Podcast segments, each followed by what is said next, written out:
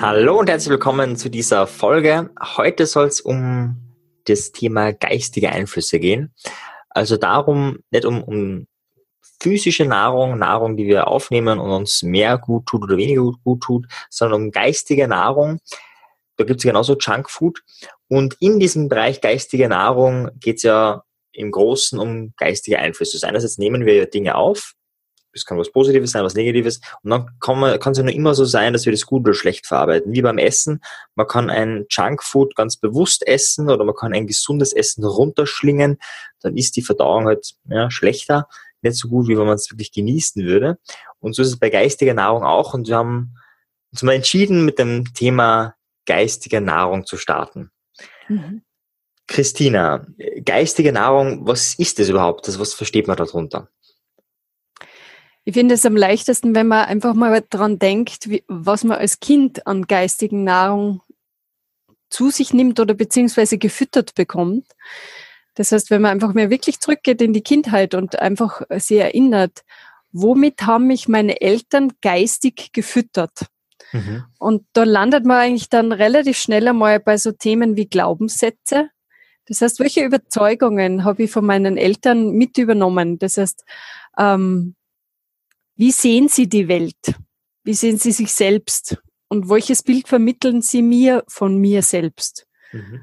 Also da, da bekommen wir ja ganz viel äh, richtungsweisende Sätze. Äh, sehr spannend sind da zum Beispiel in dem Zusammenhang auch die äh, Sprichwörter, die man so mitbekommt von den eigenen Eltern. Ähm, mhm. Also das heißt, da, da passiert schon so diese erste Grundausrichtung. Also die, die Welt erschließt sich ja uns nicht unmittelbar, sondern da geht es eigentlich sehr stark darum, äh, welche Interpretation bekommen wir vermittelt. Weil ich kann zum Beispiel ein Glas Wein kann ich als was Positives äh, beurteilen oder als was Negatives. Je nachdem, mhm. welches Bild mir zum Beispiel meine Eltern in Bezug auf Wein und Alkohol vermittelt haben oder beziehungsweise welche Erfahrungen ich dann natürlich damit gemacht habe. Hm.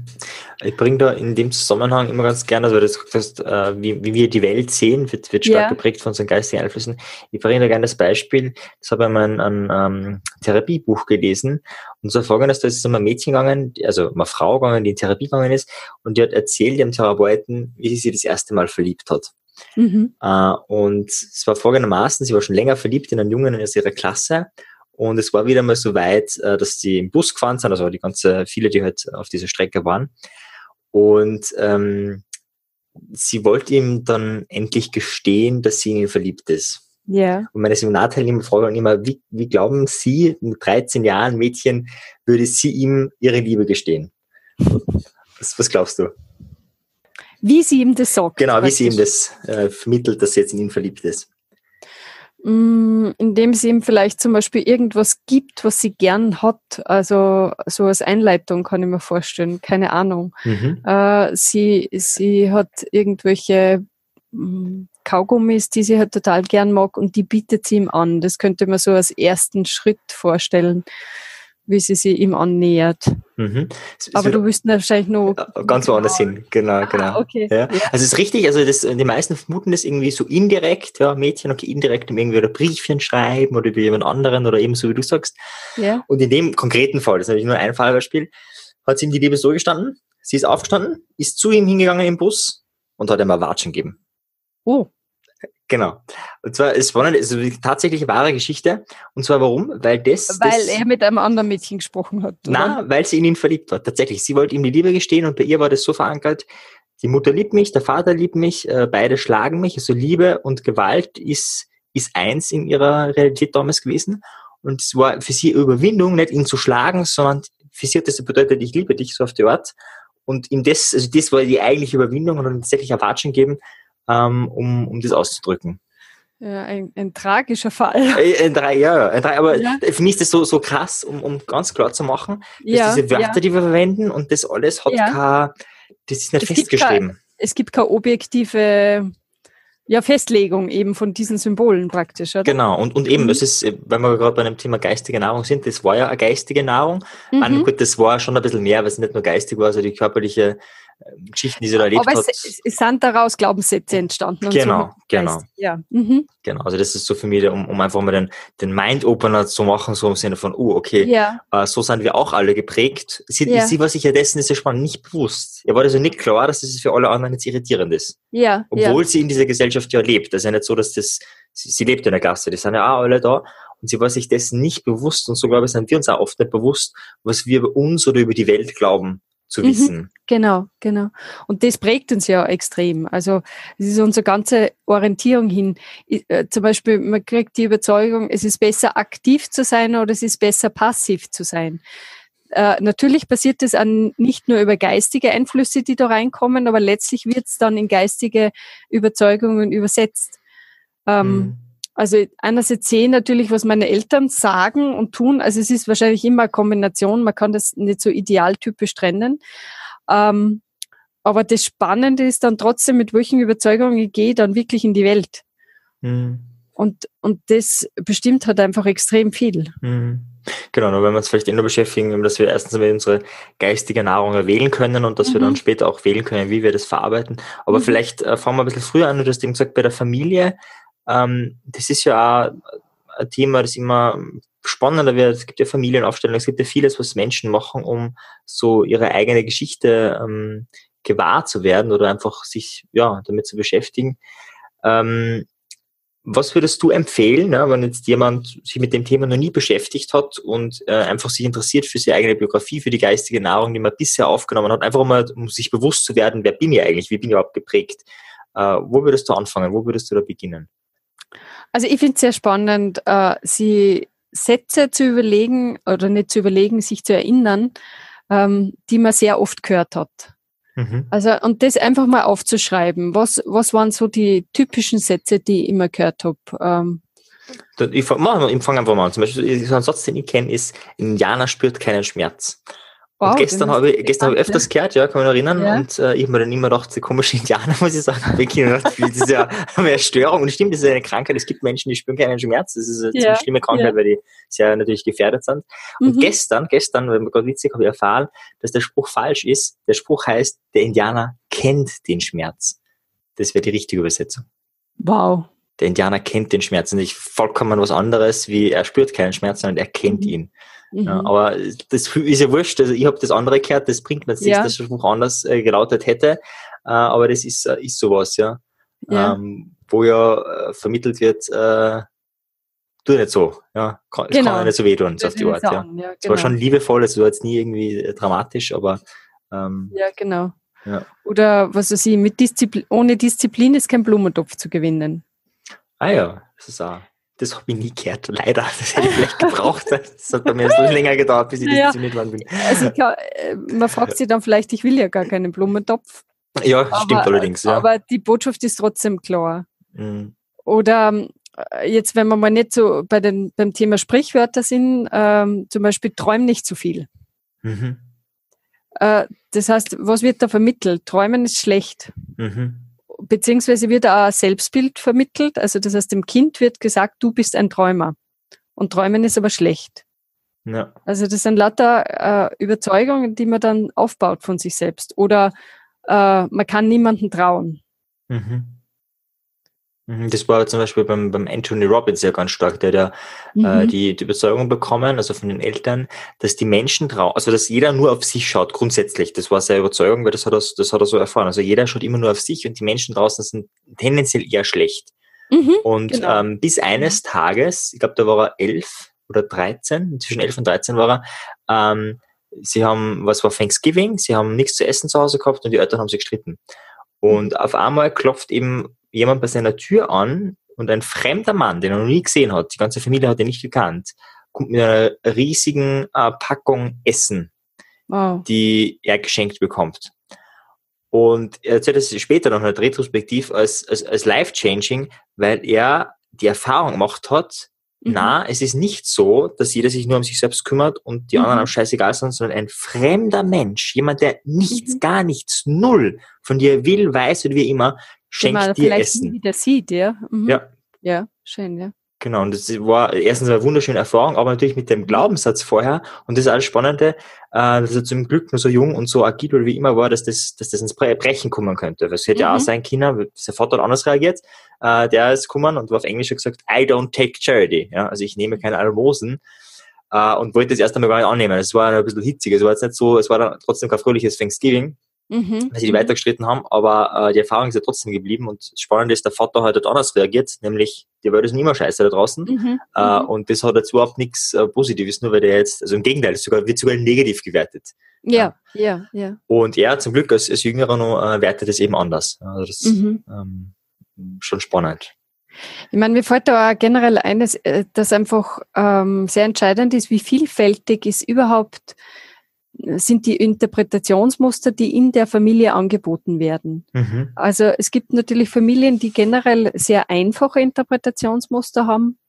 Also da ist halt sehr schnell schwarz-weiß und ähm, generell einfach, es werden sehr wenig Aspekte mit einbezogen. Mhm. Das hängt natürlich sehr oft auch mit dem Bildungsniveau zusammen, aber das allein ist nicht das Ausschlaggebende. Es gibt auch Akademikerfamilien, die unglaublich eng sind.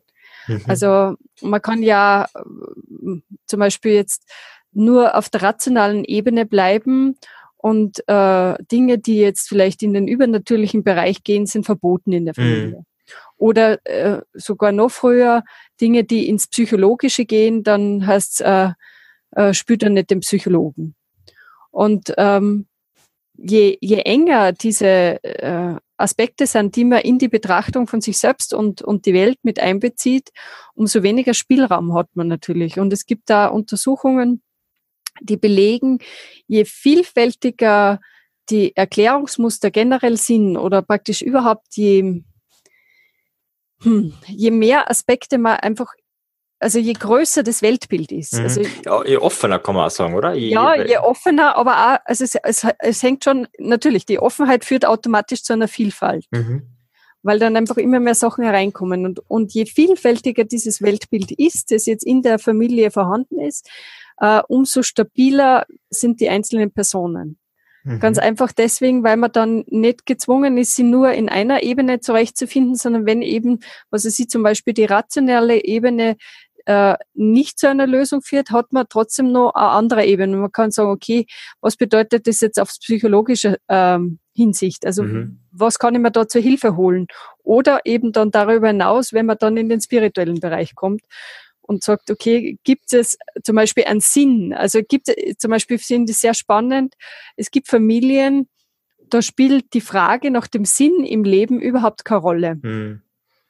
Äh, wenn ich aber natürlich mir die Sinnfrage nicht stelle, äh, bin ich halt sehr limitiert in der Interpretation der Dinge, die mir passieren. Mhm.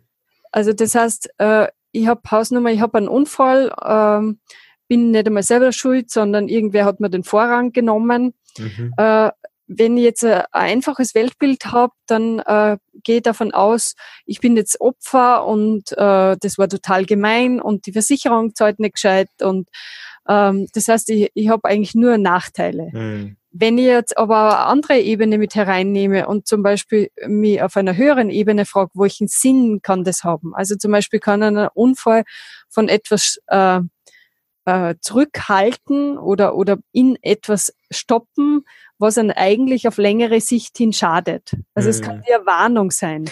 Ja, genau, also ich würde da keine, keinen Namen, aber genau das ist jetzt in äh, weiteren Familienkreis bei mir passiert. Äh, jemand ja. einen Unfall gehabt und ist jetzt längere Zeit ähm, ja, äh, kann erstens mal nicht, äh, kurzfristig mal nicht arbeiten und so weiter. Und ähm, der erste Gedanke von mir und der Judith war, ähm, also von meiner Freundin und mir, äh, ja, super, genau das braucht er da. Also das wäre schon mhm. seit Jahren nötig gewesen. Ähm, genau. Das Spannende ist nämlich ja, es steht ein Urlaub, also eine, eine, ein Urlaub bevor, der aber von vorne bis hinten durchgeplant ist. Also nicht einmal da war mhm. Zeit zum, zum Nachdenken oder mhm. Schnaufen.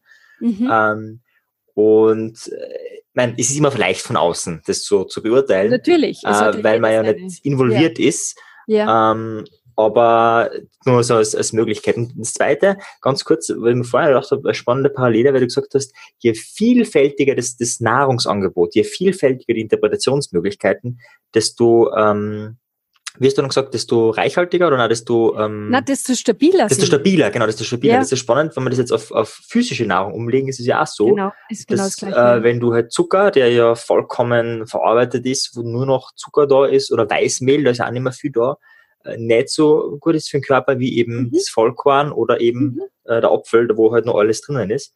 Genau so ist es, ja. Und ja. das ist da eben einfach komplett parallel. Ne? Ja, also da fällt mir jetzt in dem Zusammenhang zum Beispiel ein, ähm, wie wird jetzt in einer Familie generell Vielfalt bewertet? Also mhm. der, im, beim, beim Thema physische Nahrung, also jetzt Lebensmittel, ist es oft sehr anschaulich. Es gibt Familien, in denen zählt es total viel, ähm, neue äh, Lebensmittel zu kosten und zu probieren, neue Speisen zu probieren, mhm. sie mit exotischen Gerichten auseinanderzusetzen oder das zu probieren. Mhm. Und dann gibt's Familien, die da sehr ängstlich sind, die sagen, na, das kenne ich nicht, das esse ich nicht.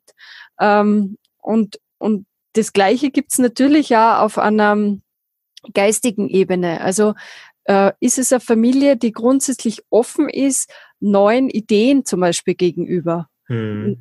neuen Theorien, äh, die, die sie generell bildet mit Sachen, also die sie sagt, okay, ich, wir schauen uns eine Dokumentation an und äh, wir schauen uns nicht nur jeden Tag den äh, Tatort oder irgendeine Talkshow an. Hm. Ja, also das heißt, zählt es in der Familie was, neue Dinge kennenzulernen, egal auf welcher Ebene.